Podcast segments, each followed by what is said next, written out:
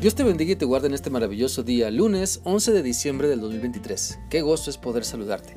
Te animo para que continuemos meditando en lo que la palabra de Dios nos dice en el libro de Apocalipsis capítulo 10 y este día vamos a meditar en las enseñanzas que tiene para nosotros el versículo 5, el cual dice así. Luego el ángel que vi de pie sobre el mar y la tierra levantó la mano derecha al cielo Mira, por medio de este pasaje de la palabra de Dios podemos continuar analizando lo que sucede con el ángel poderoso que desciende del cielo y pone un pie en el mar y otro en la tierra. En los versículos anteriores se narra el aspecto de este ángel, lo que hace y el mensaje que nos transmite.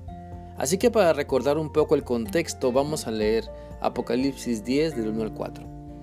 Después vi a otro ángel poderoso que bajaba del cielo, envuelto en una nube y con un arco iris alrededor de su cabeza. Su cara era como el sol y sus piernas como columnas de fuego. Llevaba en la mano un pequeño rollo abierto. Puso el pie derecho en el mar y el izquierdo en la tierra. Entonces gritó con fuerte voz como un león que ruge, y luego se oyeron las voces de siete truenos. Cuando los siete truenos hablaron, estaba yo por escribir, pero oí una voz del cielo que me decía, Guarda en secreto lo que dijeron los siete truenos y no lo escribas. Así que después de los truenos vemos al ángel levantar su mano derecha al cielo en preparación para hablar la voluntad de Dios. El hecho de que levante su mano derecha nos enseña sobre la autoridad que Dios le ha dado y que las palabras que ha de expresar son fieles, son verdaderas porque provienen de Dios. Por lo tanto, a cada uno de los que seguimos a Cristo, Dios nos ha dado un mensaje, Dios nos ha dado una comisión para ir y hacer discípulos de Cristo, transmitiéndoles todas las enseñanzas contenidas en su palabra. Cada uno de nosotros pues somos portadores del mensaje de salvación y debemos transmitirlo con fidelidad. Cada uno de nosotros hemos visto lo que Dios hace, lo que Dios puede hacer en nuestra vida, en la vida de otras personas y ese mensaje debemos transmitirlo de manera fiel. No debemos caer en el error de quedarnos callados y apáticos ante lo que Dios nos manda. Así que hoy es un gran día para transmitir la voluntad de Dios a las personas que nos rodean. Hoy es un gran día para ser honestos, hoy es un gran día para ser fieles, hoy es un gran día para creerle a Dios todo lo que nos está diciendo. Hoy es un gran día para decir la verdad. Hoy es un gran día para sembrar palabras de amor, palabras de respeto, de empatía, palabras de misericordia en las personas que están cerca y lejos de nosotros. Sigamos el ejemplo de Cristo, entendamos que Dios nos ha comisionado para que, al escuchar su palabra, la compartamos con los demás. No para que nos quedemos con las enseñanzas como egoístas o apáticos, claro, para meditarlas y también ajustar nuestra vida para practicarlas y después compartirlas con el mejor ejemplo, eh, con, las enseñanzas, las enseñanzas más bien que Cristo está, está eh, haciéndonos ver y los cambios que está realizando el Señor en nuestra vida.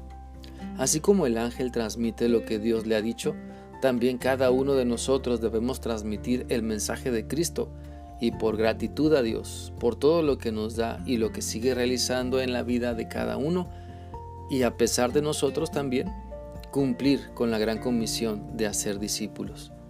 Quiero animarte entonces para que compartas lo que Dios te muestra en su palabra en este tiempo donde recordamos con mayor intensidad el nacimiento de Cristo, puedes llevar un mensaje de paz, un mensaje de esperanza, de amor, a través de lo que Dios te ha dado ayudando a otras personas en su necesidad espiritual, emocional y material.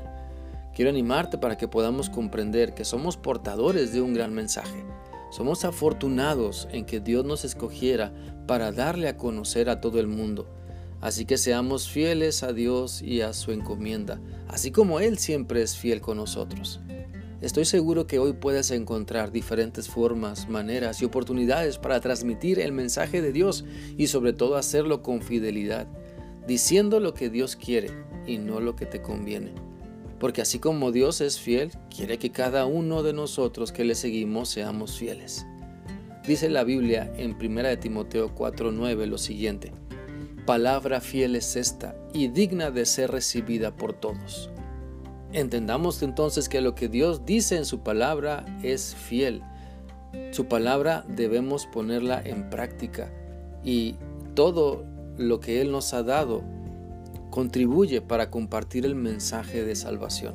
Pongamos por obra la gran comisión que Cristo nos ha dado.